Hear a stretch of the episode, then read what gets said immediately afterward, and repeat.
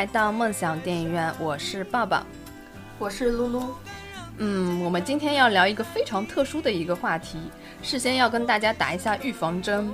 我们这一期呢是聊偶像剧的节目。如果是我们节目的老听众的话，应该会知道，其实我有一个本命，那个本命呢就是很早很早以前风靡一时的一个偶像团体的其中一位。今天呢就要聊聊有关算是偶像剧始祖吧，就是对那个大中华区偶像剧始祖。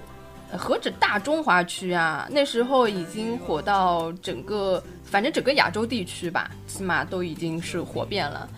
然后今天我们要聊的一个话题呢，就是跟它有关的，因为呢，最近发生了一件事情，就是偶像剧鼻祖的制作人柴智屏宣布他要重新翻拍《流星花园》了。这是距离《流星花园》第一次出来已经十六年了。知道这个消息呢，大家都很震惊。嗯，我不知道你的第一反应是什么。我第一反应是老柴真的是江郎才尽，然后他又不死心，就是还是要折腾起点风浪。他早就江郎才尽了，但是前面那一段就是红的那几个，就是台湾就这两年出名的那些什么青春偶像那个电影啊，还都是他拍的。其实，嗯，就都反正多多少少跟他都是有关系的吧。但是都没有再次掀起了像当年的那样那么厉害的风波，所以他这一次估计是要最后一搏了。那我觉得是，嗯，然后我的第一反应是，你要翻拍可以，但是如果不是孙红雷加黄渤 加王迅 加朱碧石演的，我是不服的，我只能接受这个翻拍组合。画面太美，我真的不敢看。然后我不敢想象，他现在如果再找出随便谁来演，会不被唾沫星子淹死。我也是服他。可是那个时候开始的时候也是被唾沫星子淹死啊！那四个人的造型，那个头发，虽然那时候很雷，但是他们因为是刚刚开始，从来之前没有人做过这种东西嘛。但是现在是翻拍就不一样了，翻拍它是有原始版本做对比的嘛，而且先入为主。以前的《流星花园》在很多人的心里已经成为了一个至高无上的经典，是不容被随意的去篡改的嘛。所以如果你现在要超越它，就是非常难。但是你有没有发现，就是虽然每次都说什么哪个听到哪个地方说要拍《流星花园》，就是呃，这叫那那原著叫什么花样花样男子的时候。嗯都开始都是吐槽的，但是他只要拍出来，就是再烂，都是还是会有很多人看，而且都会就所拍这个剧的人还是都会红。其实，在台湾这版之前，日本有一版就是比较古早的版本，有好像我记得是有藤木直人的，嗯，然后很古早的版本，估计大家都没看过。然后台湾反正最红的就是台湾这版的，台湾这版之后呢，日本先是日本吧，对，先是日本又翻拍了，也是隔了很久之后才翻拍的。也没很久，也就几年吧。然后后来又是韩国，嗯嗯，然后那个大陆就拍的《一起来看流星雨》，而且还拍了好几版，是吧？对，而就是因为 就是因为红啊，就是说红了，真的红了。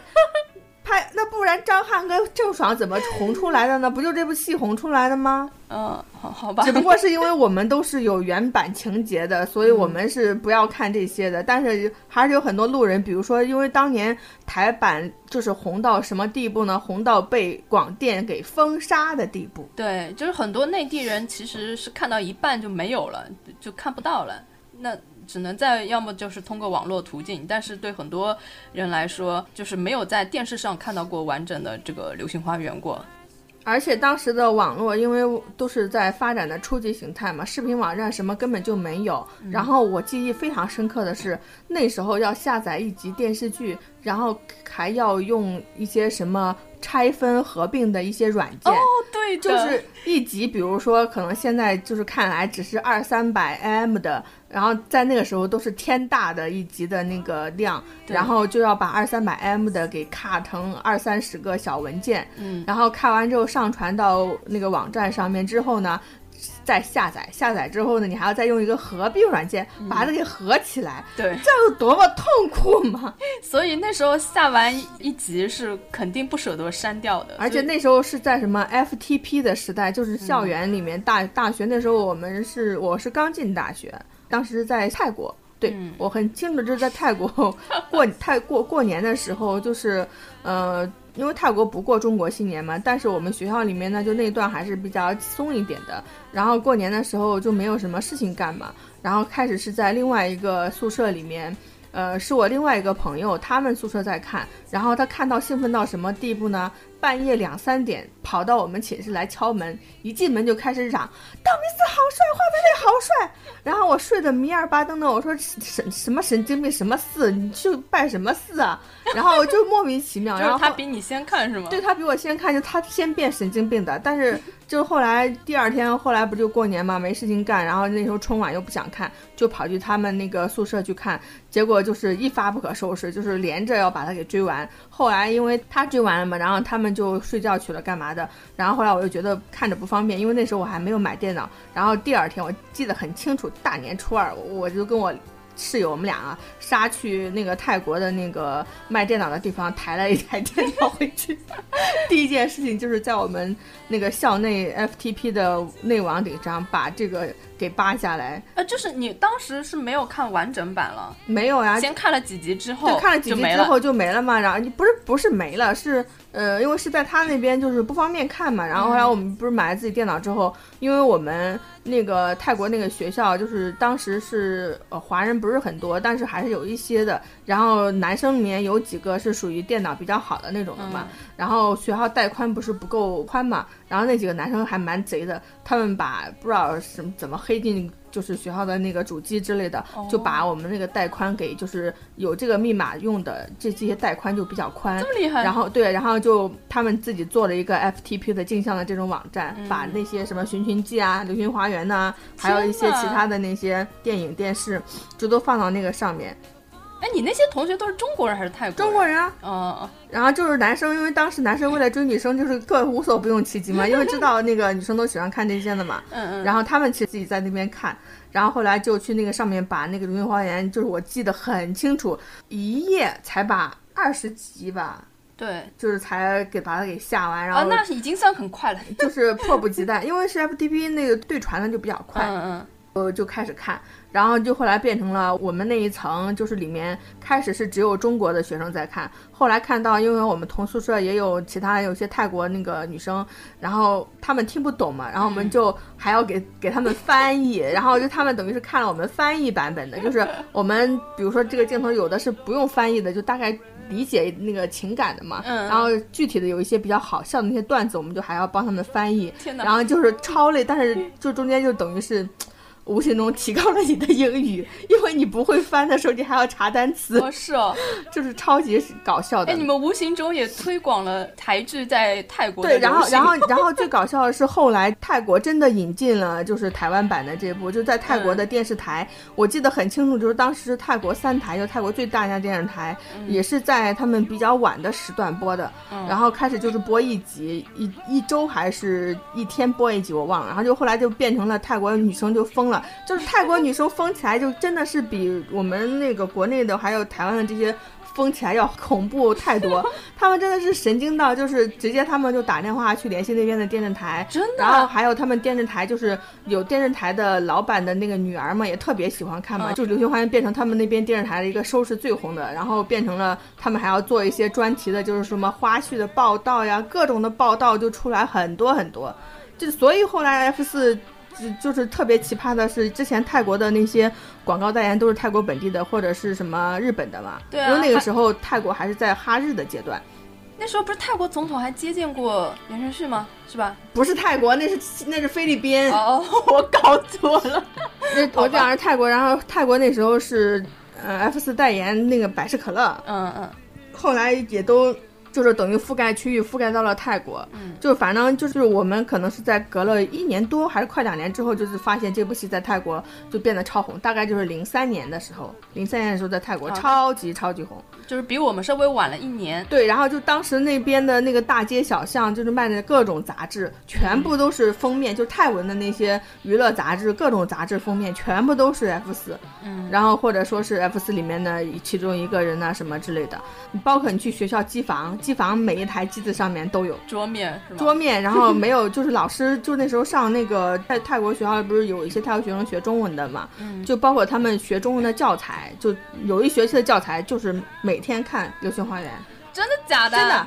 老师还在就是每一集就是看完了，然后再讲里面的，比如说有时候道明寺讲错的一些成语啊，什么时候跟他纠正，还讲说这些对的是什么什么，因为用这个当教材讲。对，因为那时候我同学他们有去学中文的嘛，嗯然后他回来跟我讲，然后说，然后后来我有一次我也是没课，我就跑去旁听他们的课嘛，然后就超搞笑的，就是反正只要一放到那个什么 F 四的镜头，或者是什么道明寺跟山菜那个亲热的镜头嘛，然后整个教教室说啊。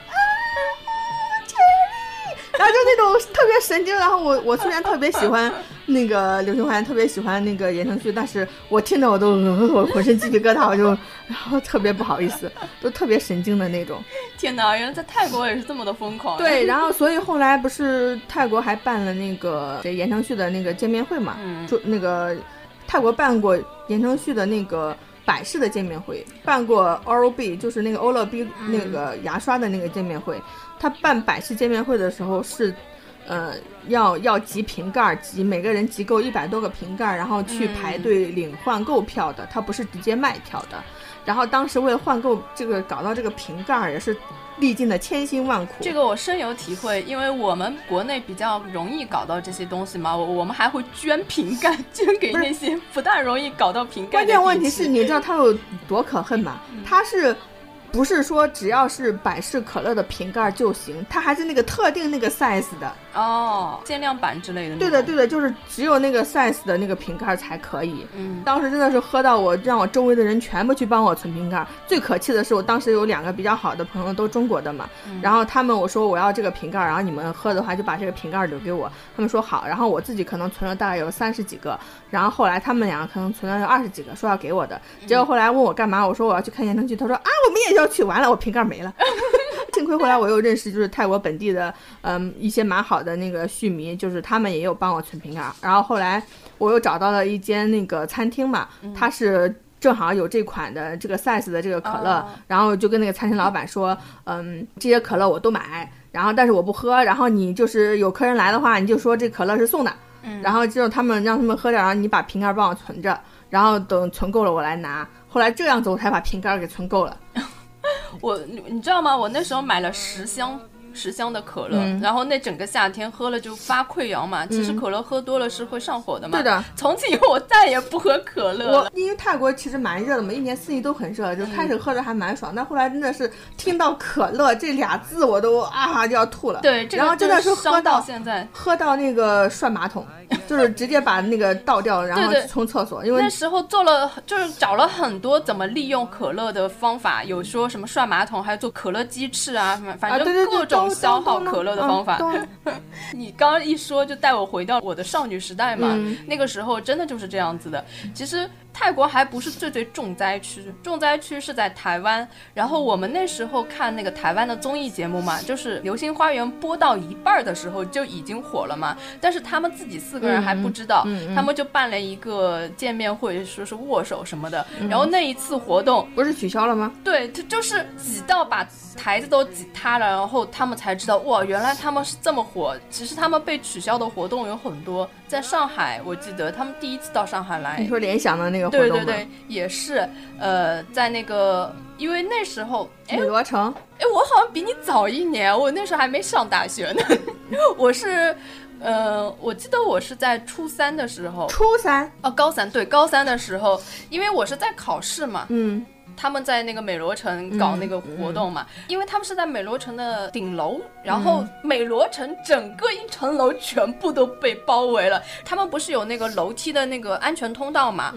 从一楼到顶楼，所有安全通道的楼梯全部塞满了女粉丝，然后美罗城整个下面全部都是人。我那时候因为还没有加入组织，我只是路过美罗城，我就看到，哇塞，就是远远就看那边就嗡了好多好多就是你你不知道那边有活动，对对对，然然后我就被惊呆了，因为那时候还没找到组织嘛，后来才知道原来他们是在这边搞活动。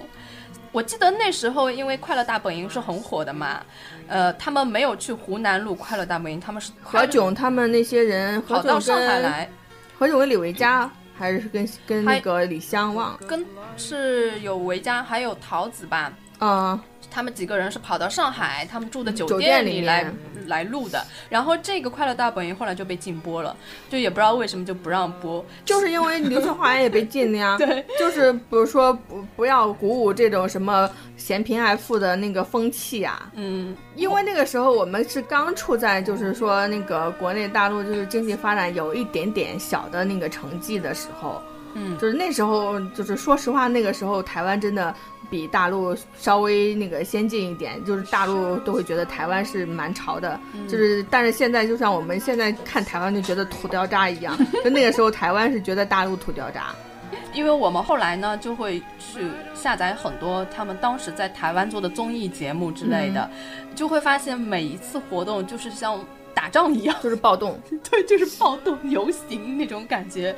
然后我们自己就是每次经历嗯机场的时候，我到现在都没有碰到过这种场面，就是呃一旦他们出来之后，就是整个机场。就像打仗一样，然后有有一些不地动山摇对不明真相的这这种游客，就会很惊恐的说：“怎么了？打仗了吗？” 是，这是真实的事情。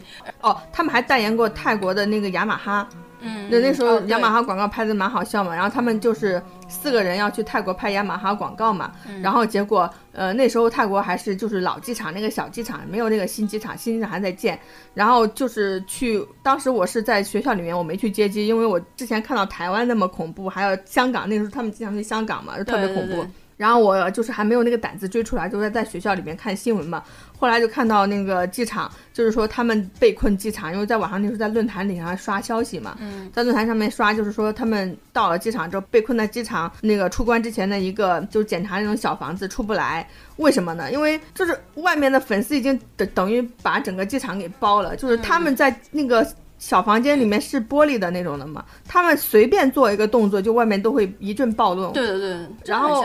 特别吓人。然后后来言承旭自己去什么活动的时候，好像是欧乐 B 活动的时候，那时候已经是零五年了。嗯那个时候就是已经过了最高峰的时候，但是那时候在他们泰国还是蛮红的嘛。嗯那时候他一个人去，都成为就是说那个粉丝必须就是泰国接机那些粉丝，就这样大家都坐在地上。你不要站起来。现在我看到好多，比如说有时候什么韩国的艺人去泰国，然后他们那个粉丝阶级都坐在地上嘛，还都是蛮守规矩的。那个时候真的是压不住，就你你让说那个大家坐地上都很乖的坐地上，但是一说啊 Jerry 一喊，只要一个人喊，然后一个人站起来，完蛋全部站起来。然后后来那那时候是不是都警车开道的对呀、就是警车开道，就算是他当时是从那个就是说。嗯，机场那个出关口就是出来的那个地方到门口，其实就很短的一段路，可能就十几米、二十几米吧。我记得特别清楚，挤了半个小时。嗯，就是那个人已经挤到，就是挤到，尤其到到门口门框，都大家都挤在门框顶上，就全部人卡在门框，嗯然后那个门框就抖抖抖抖一阵抖。我在那边想说，哎呀，千万不要发生什么把机场门框挤坏，然后就造成什么不好的事情。其实那个时候真的很吓人，他们好几次的这种签名会、握手会，全部都把台子给挤塌掉。就是言承旭他自己个人发专辑的第一次专辑的时候，他的那个台子也被挤塌掉过。就是那时候其实已经很后面了，已经热度已经过去一些了，都还是这个样子。但那时候我记得他们去香港的活动是最多的吧？对，其实香港机场是言承旭吧？他有办过万人盖章会，对就本来是要签名的，后来说他手受伤了，变成了盖章会。然后盖盖了好多少盖到最后，他不是被人给架下去、抬下去、对对对，拖下去的，是拖下去的。打破了一个什么记录嘛？嗯盖了十几个小时啊，好像是什么。反正那个时候都是我们这样经历过来的，就觉得现在听听好像很不可思议嘛。就是所以现在就是什么那些什么明星红干嘛的话，我们都特比较淡定，就是觉得哎，因为我朋友呢姐当年，我朋友他现在经常会发给我那个 TFBOYS 的，就是他们的粉丝有多疯狂啊，买什么看板啊之类登报啊什么的。我说这些事情咱们全做过，对啊 咱们以前全部都做过一遍了，所以我现在看这个都很淡定，都觉得其实是很正常的。对啊，谁没年轻过呢，对吧？所以那个时候的疯狂的事情，你要我说的话，我可能说三天三夜都说不完。毕竟神经病了十几年。对，真的是到现在应该已经十五年了吧，第十六年了。哎，对，真的是十六年，因为《流星花园》正好是今年是第十六年嘛。那我们之前说了翻拍过的有日本版、韩国版跟内地版嘛，其实内地还有一个也能算古装版的《流星花园》。哦，想起来了，宫？对，真的是没没有区别啊，里面的人设情节只要是节跟他们有相关的、类似的都能红。对，所以说虽然每一次翻拍都会被很多人吐槽，但是呢，因为这个故事的架构也不知道为什么它有一种神奇的吸引力吧，每次还是会吸引很多人。我记得那时候很多人指责这个宫里面的男主的个性跟道明寺一模一样嘛，然后于正那时候说谁不喜欢像道明寺这样的人设呢？所以可见他本身这个人设，他确实是有一种吸引力的。只能说那个原作漫画作者太牛了。嗯，但我现在在怀疑，如果现在让现在的小朋友去看原先这个《流星花园》的故事，会不会有点过时了？我是觉得现在回头去看会有一丝丝尴尬。你是觉得故事尴尬，还是那个他们的服化道之类的尴尬？好像还是演技尴尬？都有一点点，因为嗯，当这个消息爆出来之后嘛，不是网上会有很多这种回顾老版本的片段出来嘛，我就看了一下，就觉得有点儿略微的尴尬，也不知道是尴尬我的少女的情怀呢，还是尴尬那时候服化道还是 演技。我觉得应该都有吧，但是最主要的还是我们的心境不一样，还有眼界可能跟以前不太一样。嗯，但是我在看的时候嘛，会发现以前的剧还是挺良心的，以前人不管台词至少这怎么样部，戏就是他的那个不管服化怎么样吧，但是至少他的导演还有他那个剧本，我还是蛮认同的。而且那个时候的嗯小鲜肉都是靠自己的声音来念台词的，不像现在全部都是配音。不是因为那个时候是台版的，他真是只能这样子。没有啊，现在就是你内地的小鲜肉，他也是要靠配音的嘛。就是因为配音版的可能效果比较好吧。说实话，那个时候那个样子，他们自己念，我觉得是因为穷。我其实那时候的偶像剧全部都是自己来说的，因为配音的话可以掩盖住你很多演技上的瑕疵嘛。但是那个时候他还是没有靠这个配音去掩盖你的瑕疵，他们还是比较直白。对比较直白的。但是从另一方面来说，其实他能打动人，也是因为他们比较真情实感，对我当时看《流星花园》的第一感觉就是觉得像真的一样。就是因为那时候我们年轻好骗呢。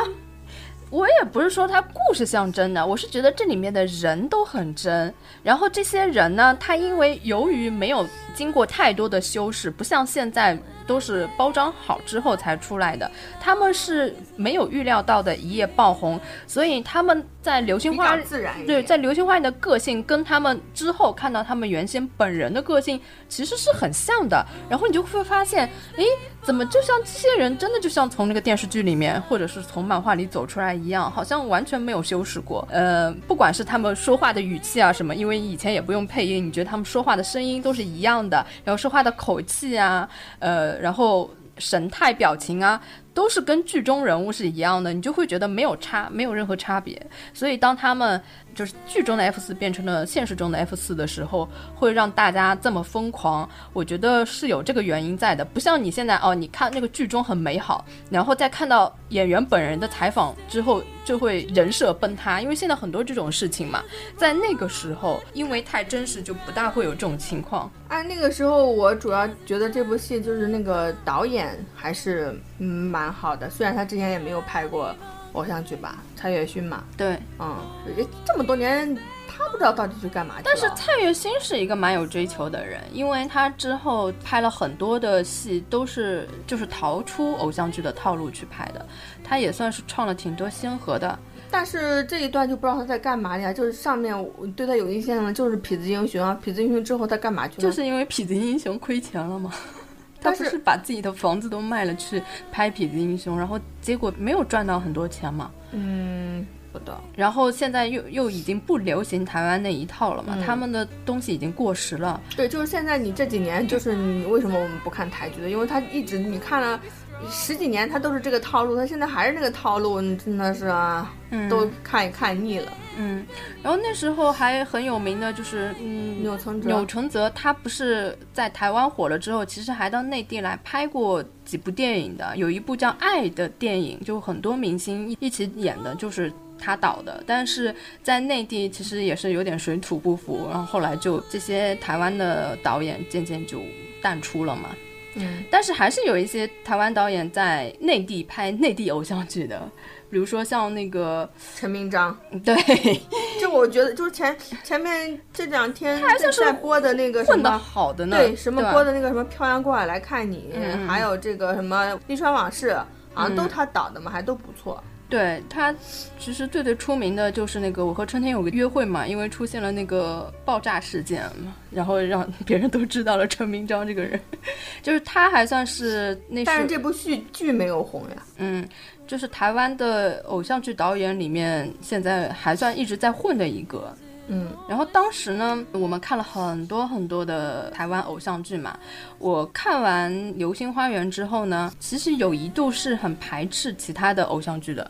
我不知道你你有没有这种情况？有的，就尤其因为就是呃有 F 四这四个人红了之后嘛，然后其他乱七八糟什么五五六六啊，什么幺八啊三对对对 club 呀，然后什么乱七八糟牛鬼蛇神都出来了嘛。呃然后他们自己的那个公司还搞了一个可米小子啊，对对对对，可米小子，也是出来了没多久就不见了。嗯人家都还说他们出道的时候算是黄金国戚嘛，嗯，有那个柴智屏的全力的支持。是的呀，因为当时就我记得最有印象深刻是 F 四说是在那个泰国办演唱会嘛，嗯结果其实真的都是挖钱的，那时候是零几年，零四年吧，嗯零四年他们在泰国办演唱会，那时候这是多少年前？十三年前啊。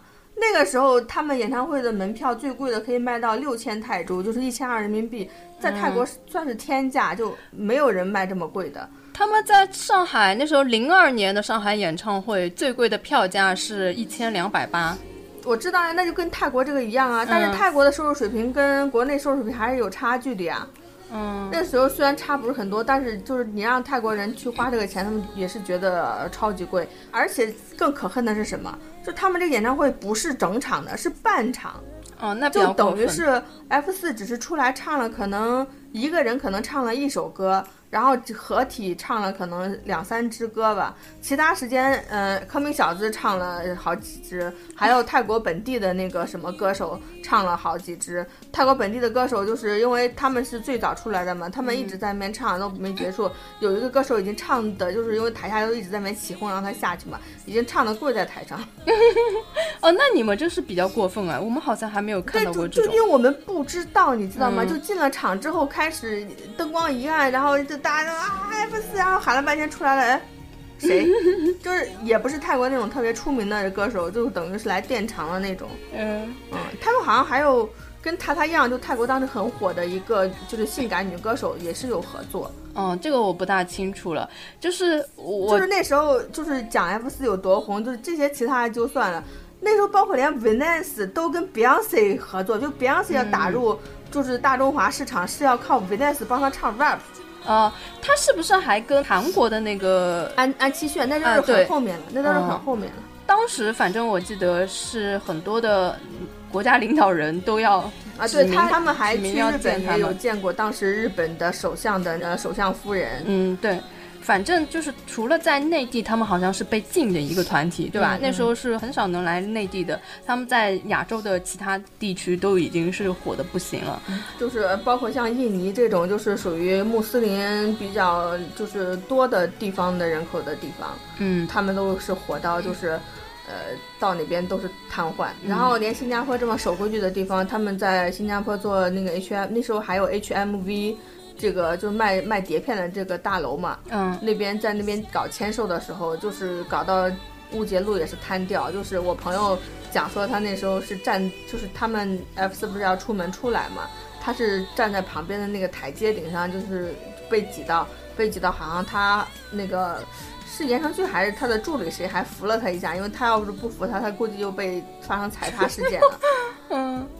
嗯，所以说说他们是一个时代的印记，一点都不为过。而且那时候就是像泰像新加坡这种，就是说租车很贵的地方，那时候他们去新加坡都有人追车。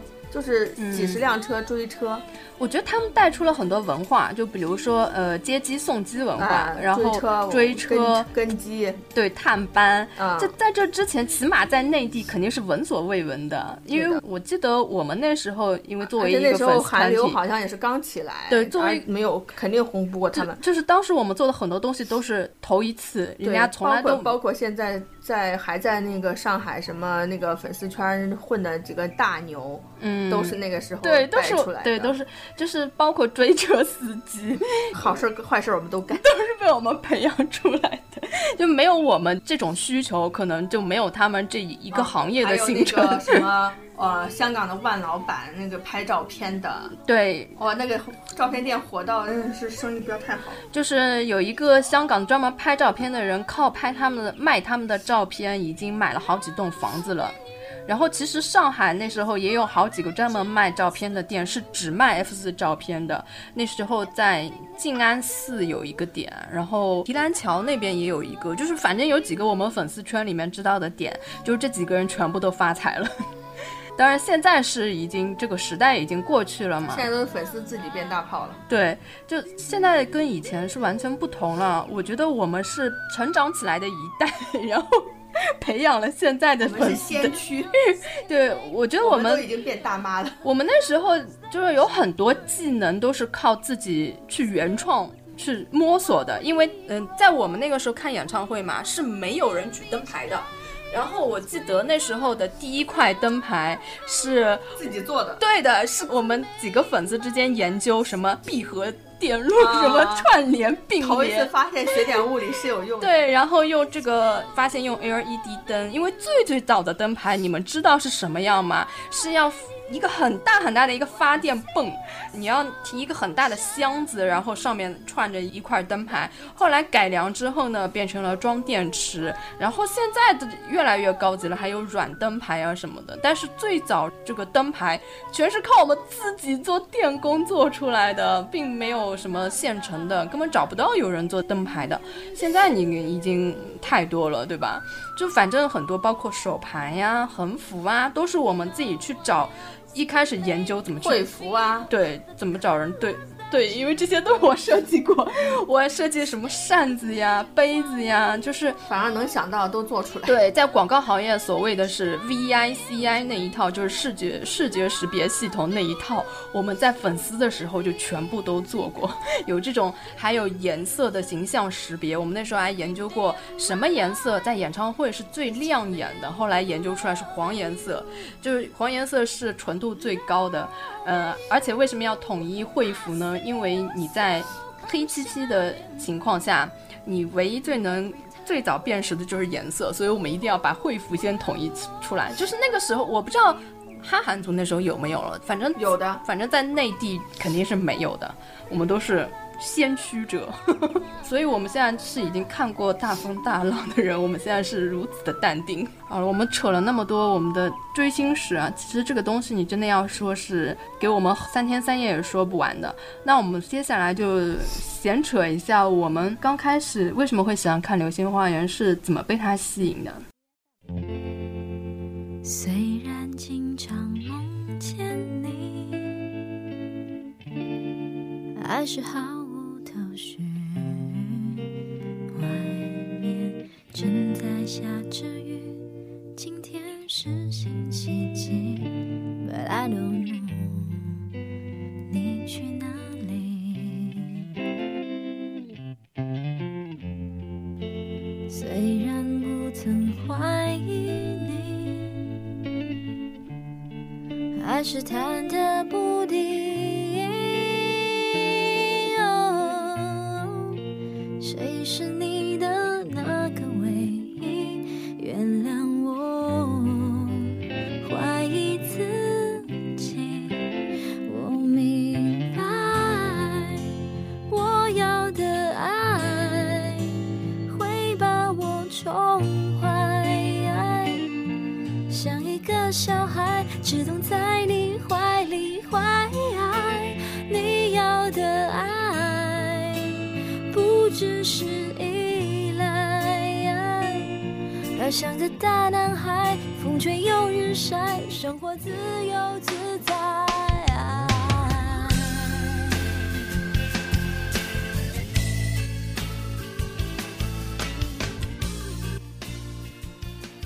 你看《流星花园》的第一反应是什么？是因为里面的人帅呢，还是怎么样？少女情怀呢，还是什么应？该是还是少女情怀吧。嗯然后还有就是因为这个题材以前没有见过呀，就是讲嗯就是年轻男女这么就是一个 fancy 的一个生活，还有因为里面还是有蛮多就是又又既搞笑又感动的情节嘛。嗯然后我至今还记得很多里面的梗，就比如说什么道明寺那个口误啊，什么了无生趣的讲成了无生趣啊，对，然后很多乱七八糟什么，就是他讲的很多话都变成了到现在还很流行，什么要道歉有用的话要警察干嘛呀？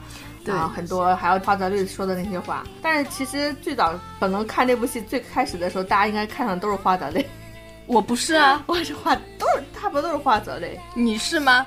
我是呀，呃，我真的不是，我一开始就不喜欢这种类型的人，不是不是他这个性格，就是当他四个人走出来的时候，因为花泽就是美。型是吗？对他，他是在最后，他就其他三个人都噔噔噔噔走很快，就他一个人在后面嘟悠悠的走很慢，就是一副呃什么与什么凡事无忧，我只活在自己的世界的那种感觉。哦，呃但是因为我看之前是我朋友先看的嘛，嗯他已经跟我剧透过了，所以我一开始就不喜欢花泽类，我一开始就是冲着道明寺去看的。没有，我开始是看就是看花泽类的，然后但是就是慢慢剧情推进，因为毕竟什么道明寺的存在感实在太强了，嗯，这这是一个风景。而且一开始看到这四个人出来的时候，其实我第一感觉是好丑，你是长得丑还是衣服丑还是造型？各种丑呀，脸也我也觉得很丑的，尤其是道明寺，其实他出场是蛮丑的呀。然后后来，我因为出场我只注意了花泽类，后来直到他把头放下来，才发现原来是个帅哥，后来才开始慢慢的喜欢上。就是在他从那个什么纽约坐了一圈飞机就回来的那那个晚上，好像是反正就是从他第一次放下来对，从他第一次放下头发。之前之前的造型本来就不好看，说真的。然后因为他漫画里是个凤梨头嘛，当时他们剧组又很穷，又不知道怎么把这个头发搞成凤梨头的样子，所以就其跟实是鸡窝一样，其实是乱整了一个头发，然后就误打误撞的就变成了还蛮有劲的一个发型。我应该是比你早一点，我是在他就是捉弄三菜，然后穿三菜的鞋，然后那个把鞋前面戳的都是洞的，哦不是，然后笑起来，然后就两个酒窝，就是特别好看。嗯嗯，对对。其实我觉得当时会被吸引，一方面呢是觉得像这种一个又孩子气，然后又很霸道的一个男的这个结合体是很神奇的，因为在这之前好像没有看到过这种男主角。以前的男主角要么就一往深情，要么就是就是琼瑶派的嘛，嗯对就是性格没有这么激烈鲜明的。对，要么就是或者是就一味的狂狂霸酷炫。就没有像他这种一边是狂霸酷炫，一边又是特别孩子气的这种，你就觉得特别可爱。然后呢，他又是一个高高在上，好像就是什么都不缺的人，但是他又很卑微的去追一个女孩子。这对女孩子来说，可能是突破心底防线的一个最厉害的杀手锏吧。就是你看一个，就是我们上一次录《三生三世》就是就讲到嘛，套路呀，就最初的这些套路。对啊，，就是一个有多么了不起的一个男的，他就是要卑微的去追求你，而且他的这种追求才真的叫卑微。我现在看很多偶像剧，我没有觉得那些霸道总裁追女主是很卑微的去追的，他们多数还是运用自己的权势或者是智商，但是道明寺又没有智商。又没有动用他的太多手段，他真的是死追，靠他自己的死缠烂打。对，就是喜欢去追，而且有时候追的方法还不对，可能会令女生更讨厌。因为他最最开始吸引杉菜的手段就是不停的整他嘛，当然一开始是真的整，整到最后发现喜欢上他了，但是他又不知道用什么来表达，他还是以这个比较讨人厌的方式去追他，就反而会把山菜推得更远嘛。在这个时候，山菜肯定是更喜欢花泽类的。你想，一方面是一个一天到晚捉弄你的人，另一方面又是一个这么温柔的人，你肯定喜欢花泽类这样的嘛。所以你当时会对道明寺有很多心疼嘛？反正我我是觉得喜欢一个人是从心疼开始的。你你喜欢道明寺是从心疼开始的吗？没有呀，哎，你是从什么时候？你就喜欢他痞痞的笑开始吗？我又觉得这个神经病蛮好玩的。因为这个男孩子他那么单纯，他那么不懂得表达，然后他又真的那么喜欢这个女孩子，他一完全对自己一点办法都没有。你看他到最后，他根本就自己都没有办法去就是面对山太的，根本已经无能为力了，就觉得他这种无助的样子特别可爱，然后又特别让人心疼。所以他有很多台词会，我至今都记得嘛。他对山菜说：“呃，我就是喜欢你，喜欢迷恋到连自己都不知道为什么。”就这种台词很直白，也很简单，它没有什么任何的文学修饰，但是你听起来就会觉得为什么就这么打动人心？呃，我正好是就是他的台词里面我最讨厌的就是这段。哎，你不觉得这就能充分表现他这人物个性吗？他就是真的就喜欢这女的，但是他对她用尽手段，也不知道怎么才能讨好她，他就只能说出这句话呀。这是很符合他人设的，不是说如果他这个人设如果不是这样，他突然冒出这样一句话，可能会觉得特别恶心。但是他真的人设从头到尾就是这个样子，你就会很容易的就接受了。我应该就是比较喜欢他孩子气、特别幼稚那那那啥吧，就是特别随性，这特别真性情，就是不掩饰。那他之后变得很深情，你是不是就不怎么喜欢了呢？他什么时候变深情了？他最后不是跟山菜谈恋爱之后还要绝食什么之类的？没有，我就你能不能聊道明寺的时候不要看你哥？你管我啊！不行，所以你心不在焉，管没有呀？管但是但是我他后面你这个对你他什么绝食那个对于你来说他是深情，可是对于我理解他就是个倔强，就是个死小孩啊！不要看你哥了，我没看呀，认真一点，好吧？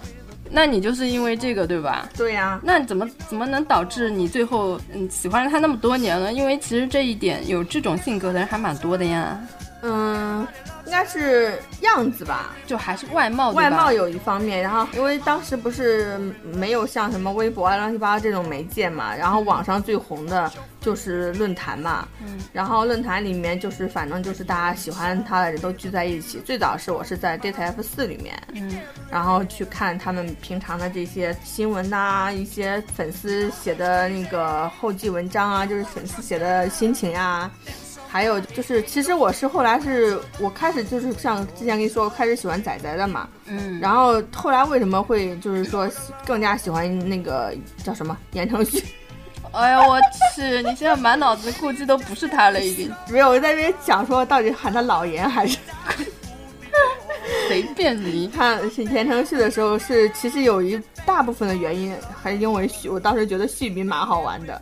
蛮有劲的，而且就是关键问题是他的实际的性格，就是说跟那个道明寺的呃性格还是有差的。嗯，就是他实际性格就是真的是实际性格让人觉得蛮怜爱的。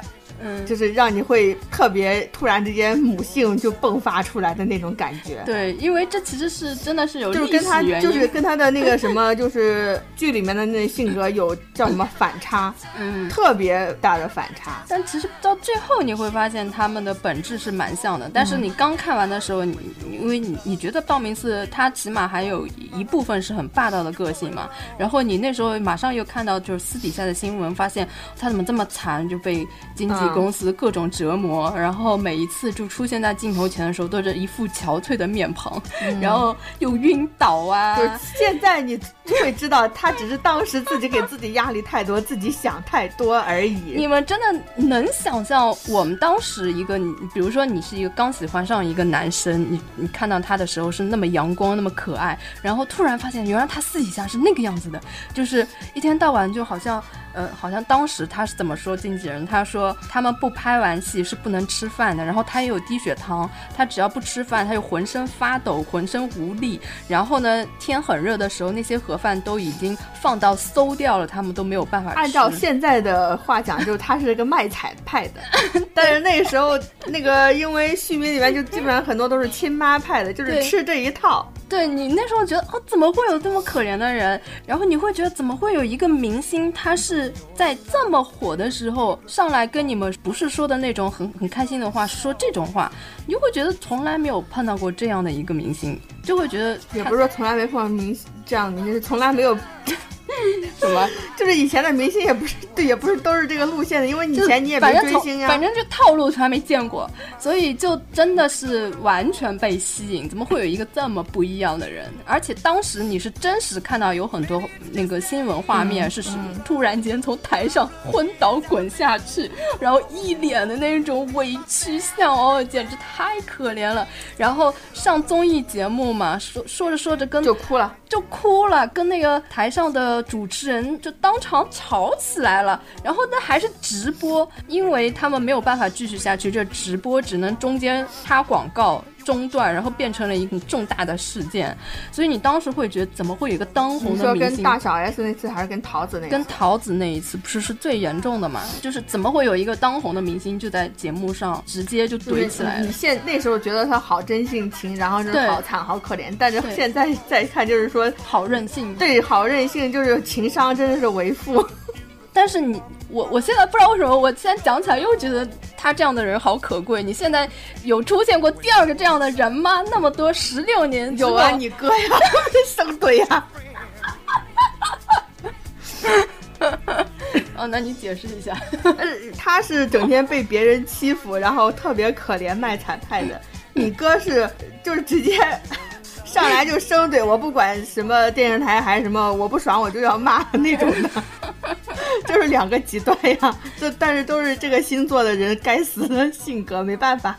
但我还觉得他比较震撼，他真的直接就在节目上面就可以令一个节目终止，就直接我一点儿面子都不给你。我觉得真的很少就是情碰到这样的商低呀、对，但是你当时你你是喜欢他的时候，你不会去想各种负面的东西，你就会想。觉得他就是这么真，就是这样真实的表现他对的。，而且就是因为他这样真，你才要保护他。对，他是一个稀有动物，在你心里就是一个不能被污染的一个人。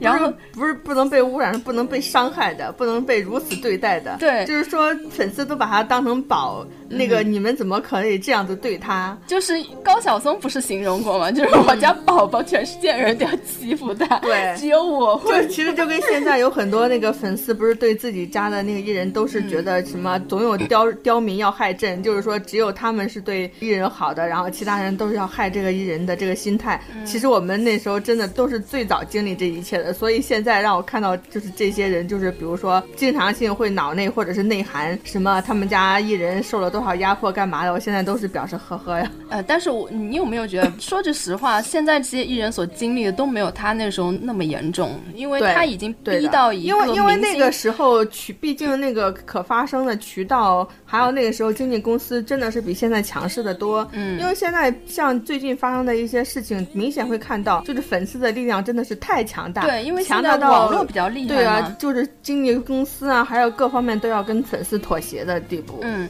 但是当年是完全不同的，就是等于是经纪公司说一句话就可以注定你生死的这这种样子，然后然后他他。还敢这么瞎折对腾，，而且他又是在正当红的，就是嗯你所有人都想不通一个当红的明星为什么要这样做，那就可见他的压力已经大到一定的地步了。他的压力大到就是，呃，当年不是《流星花园一》很火吗？接着马上就拍《流星花园二》了。他在《流星花园二》要上演之前的发布会前一天突然失踪。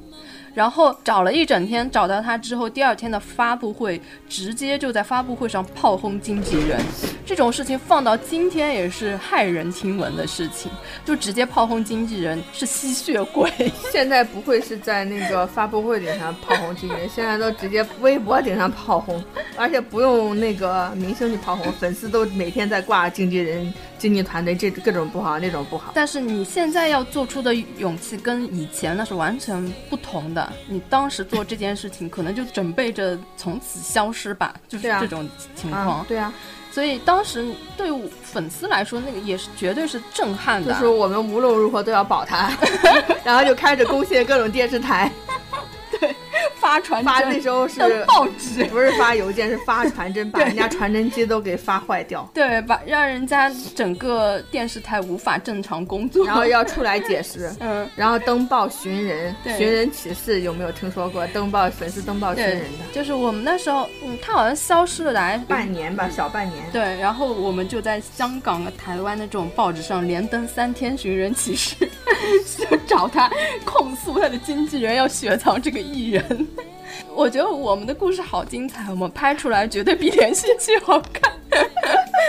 我觉得柴智屏不要翻拍《流星花园》了，来翻拍那个翻拍流星花园我们粉丝的故事好了，绝对比那个什么好玩。绝对劲爆，而且揭露演艺圈内幕。而且我现在就是我，你讲到这边，我就想起来我们经历的各种苦逼时刻，比如什么在香港排演唱会的队排了十几天，然后中间还刮几号八号风球、七号风球，刮着大雨，下着大风。大街，然后睡大街，有有有酒店不睡睡大街，对啊，就是各种可以拍，你知道吗？而且都是满足别人的猎奇心态对，又可以揭露很多内幕。现在人不就喜欢看这些？然后之前在泰国就是说集够了一百个瓶盖还不够，还要提前投提前连夜去排队，还在街头，就是因为有些人是不能到现场排队，但是他是领那个粉丝票的时候，他是只能一个人领一张嘛。然后我们就在现泰国那个街头就抓那些就是晚上骑摩托车的那些摩的司机，一个人给他们五百泰铢，就一百人民币。那时候其实已经很多钱了，就是嗯泰国很多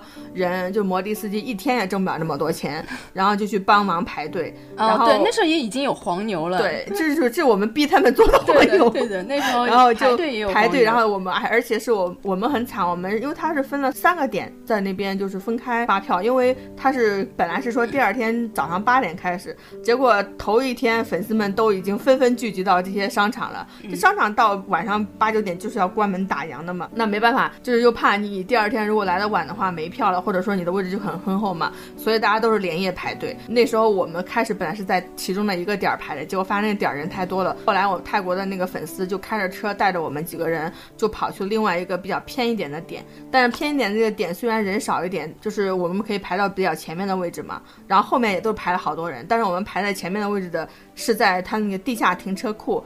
泰国常年都是三四十度的高温，地下停车库更是密不透风，就是你站在那边三分钟就一身汗，桑拿，嗯四面蒸了一晚上桑拿，嗯，真的是超级悲催的。北京的见面会也是，也是被赶到那个地下车库，也是很闷热的，在那里待了一整晚上。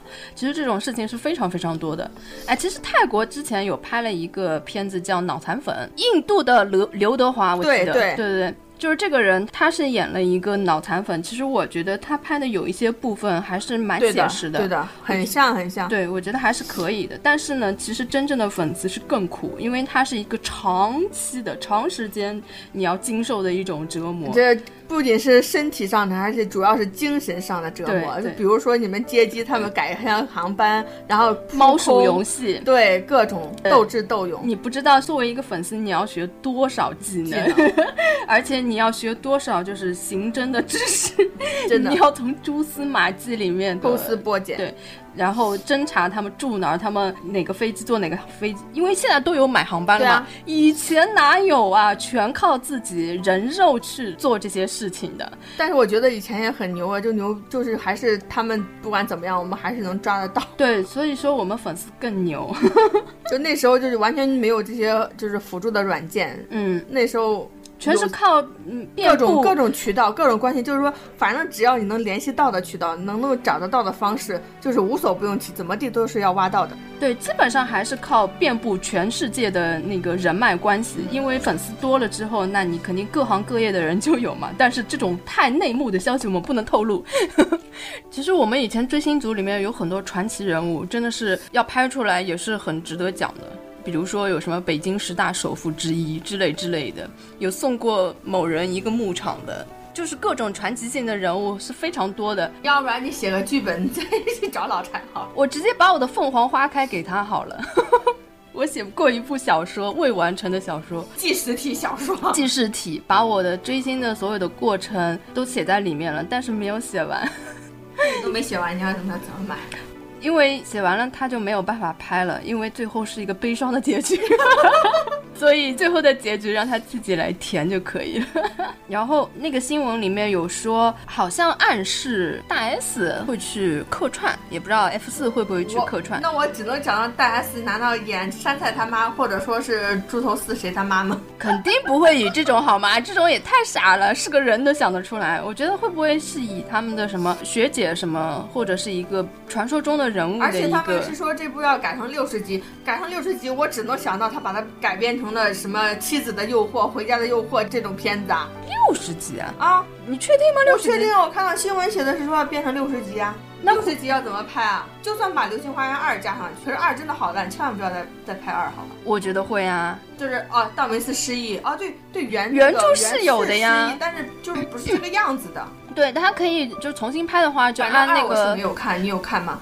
你居然没有看过二，你还说你是续迷？你我滚！我葵花点穴手。看了，但是我没看完，就是说我真的是二，我真的是无力吐槽。当我看到艾莎的时候，我就想，你怎么把裤裆藏雷看完了？我卡有风下来。裤裆长雷我也没看完呀，我都看了它的剪辑版呀。算了，好吧，裤裆长雷是有演技的好吗？二是什么鬼啊？没有啊，他有情怀啊，什么什么鬼？二已经不是情怀了好吗？哎呦，其实二的发布会的前一天就是他炮轰经纪人，你还记得吗？那时候当时就是一看到新闻，整个傻掉啊！对啊，那时候你怎么舍得不去看那个二呢？哎，他自己都炮轰经纪人，就说明他自己就不想拍这这部二，我干嘛还要看呢？但一个演员辛辛苦苦做出来的作品，总归是要去支持一下的吧？嗯，我很现实的，我还是要看演技的。我真的对于二的故事，我真的是没办法忍。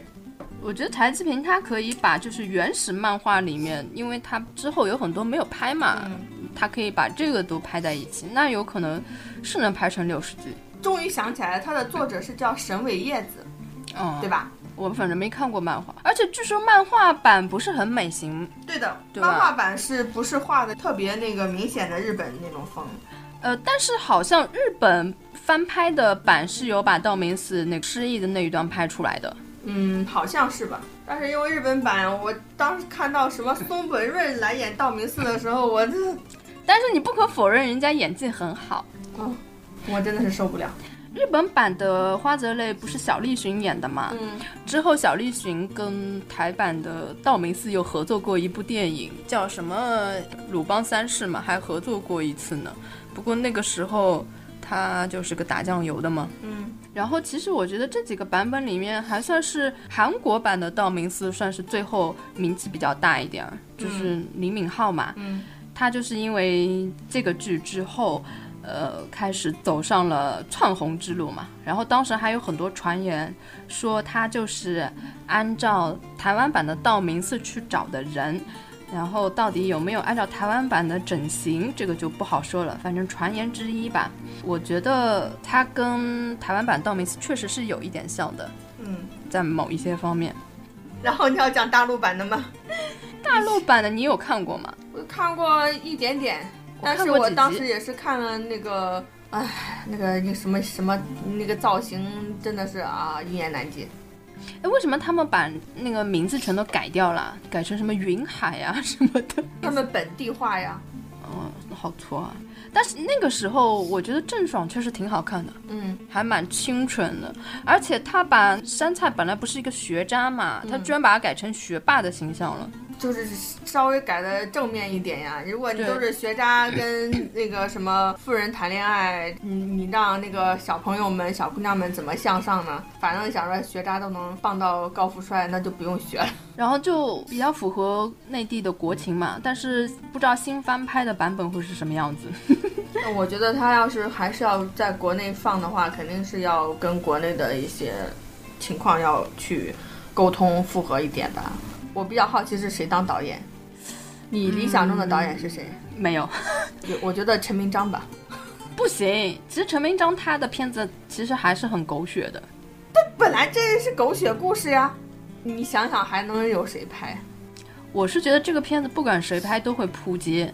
那不一定，我是比较看好。如果是导演是陈明章，然后他只要人选的就是长除非相好看，除非他现在全部选现在正当红的嗯小鲜肉，没有，他是说要启用新人，这启用新人摆明就是扑街嘛。不会的，我可以给你打这个赌，不会扑街的，因为情节在的，而且就历历史战绩来看，你不然拍的再烂，他都不会扑，好吗？就是像那个内地版那时候出来一起来看流星雨，光这个名字我都觉得他要扑街三百遍，也没有扑啊。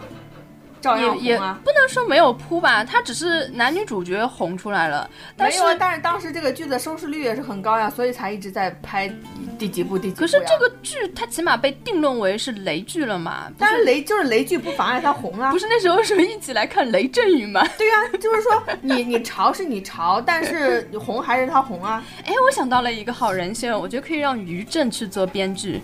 于震是谁呀、于正就是那个于妈呀，于正是吧？嗯，因为他是了解那《流星花园这个故事的不，是于正，他现在而且他又爱道明寺，他已经扑街了。于正是真的扑街了。现在关键不是编剧，就是因为你这个剧它的故事梗概已经在这里了，他只要前面二三十集是照着那个原版的那个拍的话，它不会歪到哪里去的。我是觉得他找新人的风险是比较大的，因为这个，但是找新人是风险大，但是当时流星花园也都是新人呐、我就跟你说，当时《流星花园》他是第一次去做这件事情，但是后面你你现在后面的珠玉在前，那我不一样。知道呀，但是后面的像一起来看什么雷震宇也是新人呐、然后那个但是他台呃那个韩国版的还是新人呐、那不一样，都没铺呀。比如说日本版，它的噱头是他们是故原故事的原产地，而且他们是更符合就是漫画里的那个情节的。对啊，然后韩国有韩国的卖点，因为它的道明寺跟台版道明寺长得很像，而且确实很那帅那。内地版的呢？然后内地版其实它就变成了雷剧啊，他雷剧，但是他照样红啊，就是也是没有我没觉得很红啊只是你不看啊。但是现在为什么就是说那几个人还是能红到现在的，就是还是因为这部戏红了呀。这部戏如果不红的话，他们也不可能红得出来呀。因为是因为我们一直是作为我们那个台湾版的这个这一版本的忠实粉丝，我看其他版，我觉得他们都不都不好，但是你不能否认他们这些版本的人都红出来了。嗯，所以我说老他其实老柴看人的眼光是有的，就是他选男人就是的眼光是有的。是你想想后面他要合作的，他合作过的那些人，我知是有的道他在很早的时候就已经注意到咱们内地的老干部了。对呀、所以我唯一比较担心就是说他这个故事结构，他说拉到六十集的话，他中间不要掺杂太多非原著的那些情节，就是搞到像我说什么妻子的诱惑的这种，我到现在我只服老柴的眼光，他真的是太会挑人了，嗯。眼睛还是比较毒对呀、所以我对他挑人，如果他还是就是眼光还是没有太大变化的话，那我觉得他应该选出来人还可以。虽然可能不会像之前那些版本那样爆红，但是扑街嘛，我觉得不至于。哎，你说他为什么不选一个捷径？比如说，他把现在最当红的，比如说像什么鹿晗呐、什么李易峰啊，就是这些人，你知道成本多高吗？关键问题就是说，这些人就算他愿意，他们愿意吗？哎，你猜猜看啊，如果不考虑成本，然后把这四个最当红的小小鲜肉放在一起，我之前已经看你觉得他会？你觉得他会爆红吗？至少粉丝会厮杀成一片。我也觉得，我觉得就是在没有这火之个这个前，那个都剧都不是重点的，重点就是粉丝的天天。天天撕，然后争戏份，争道明寺帅还是花泽类帅？绝对的，因为本来就是不管哪一版都是在，至少是道明寺家跟花泽类家是掐死啊。嗯，对，而且他们现在又已经火了，就更难驾驭了。不像新人的时候，你还可以好控制。对，因为如果你说按照你的版本，因为之前就这条新闻爆出来的时候，不是下面那个老柴在说他在那个甄选人新人嘛什么乱七八糟的嘛，然后下面就已经有人留言什么让吴亦凡演什么道明寺之类，就已经有这种声音在了。对啊，吴亦凡确实可以演道明寺，你不觉得他其实还有点像的吗？你说身高吗？就是气势上面。嗯，不是吴亦凡有一个片子里面说你为什么要骗我？就是那个片段，很像道明寺会讲的话吗？因为为什么？就是说这些人虽然自带一堆粉丝，但是另外一个就是说大家看到也会不容易带入他，就是说剧里面的性格吧，不剧里面人物的性格吧。因为你再看到他的第一眼，你不会喊他道明寺，你还是会喊他吴亦凡。对啊，但是像很多人看到言承旭的第一句还是喊的道明寺一样，不知道。所以我是觉得，首先他如果是说要省钱，就是噱头来说，他可以再捧红四个人。然后给他创造的经济利益，肯定比你找新的这些，呃，找找已经红的这些人的经济利益大呀。对，这个肯定是不可行的。我只是一个创想，然后我还有一个创想，就是不用新人，然后完全用老班底，你觉得会是什么效果？就是老年版 F 四。你觉得会怎么样？哦，我想吐。不是，我先，呃、我那我可以把它当搞笑剧看了，好吗？不是不是，先作为一个粉丝的角度，你能接受吗？就是你非要拍，我也硬着头皮也能看一看，但是我应该会边看边喷吧。我想看，我肯定会要笑死，好吗？就肯定是在那边 哇，笑就笑呗，不是太搞笑。他把设定改一改，不要把它改成还是什么高中生，他就把它改成是那个社会版的 F 四，然后 F 四社会摇有用。没有没有，哎，你你看啊，你你把校园改成职场，然后沿用老班底，还是原来的 F 四，就是说他们就是进入了社会之后，在一个大公司，然后那个山菜是底层职员，然后那个道明寺是大公司的老板，这不是霸总吗？差不多就这样，你觉得这样会不会好？因为霸总的题材直到现在还是没有过时啊。应该还好吧，但是你让我看到这四个人凑在一起演戏，我唯一只想笑，好吗？但是你。说句老实话，让他们四个人凑在一起嗑一盘瓜子，我也我也想看。这是不可能的事情，好吗？就是你烂成狗，随便你怎么搞，我确实蛮想看一看的。但是你这个只能是你自己做梦，自己在梦里面演。嗯，首先不想演的肯定是我们家老严，他是最难搞的一个人。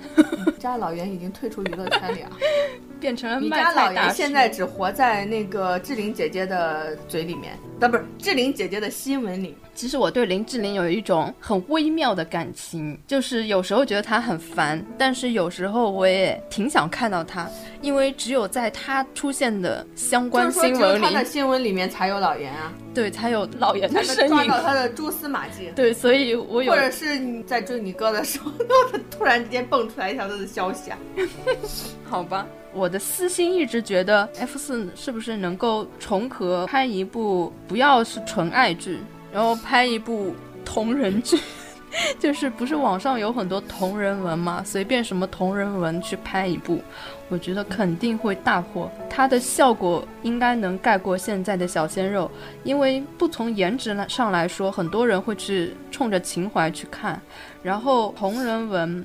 它又有历史的粉丝的基础，然后也有很多猎奇的观众，我觉得会比你现在翻拍《流星花园》要有效果。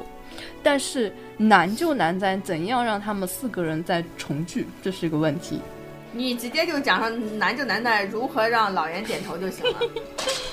好吧，那你还有什么要补充的吗？没有了。有的呀，我知道你有的，说吧。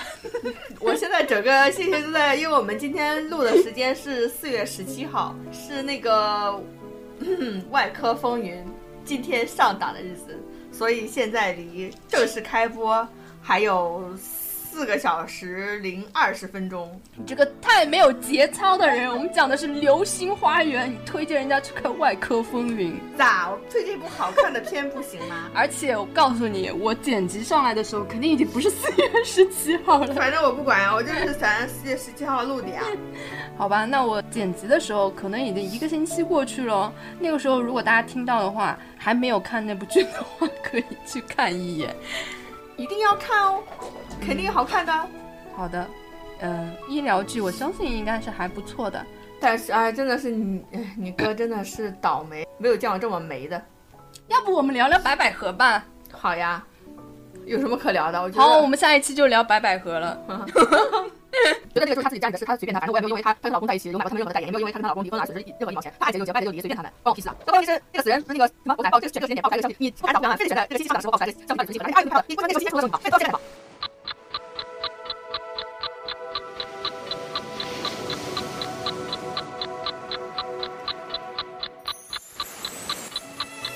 好了，就到这了。我们今天是一期神经病的节目，那就这样吧。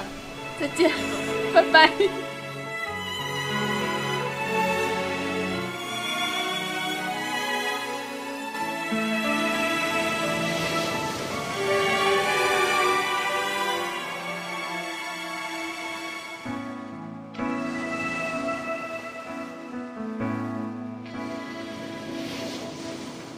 你微笑的眼，我看到无数晴天。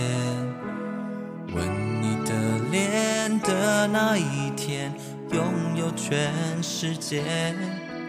未来是一个圆圈，在你我无名之间，为我们诺言来加冕，完美的句点。要把你拥进我外套的里面，为让你靠在我的肩，分享每一个明天。牵你的手，去感觉烟火最迷人的季节，照亮幸福的瞬间，好让我们看得更远。牵你的手，去感觉烟火最迷人的让生命的一切，散发我们的喜悦。在爱你的那一天。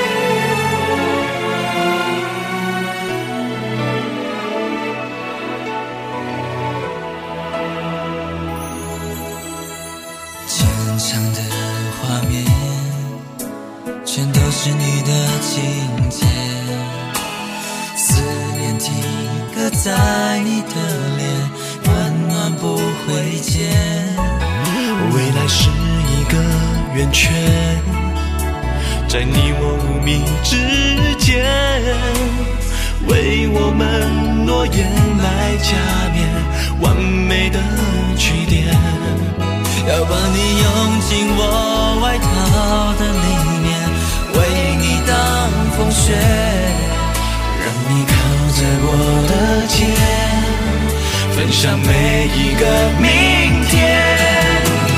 牵你的手去感觉烟火最迷人的季节，照亮幸福的瞬间，好让我们。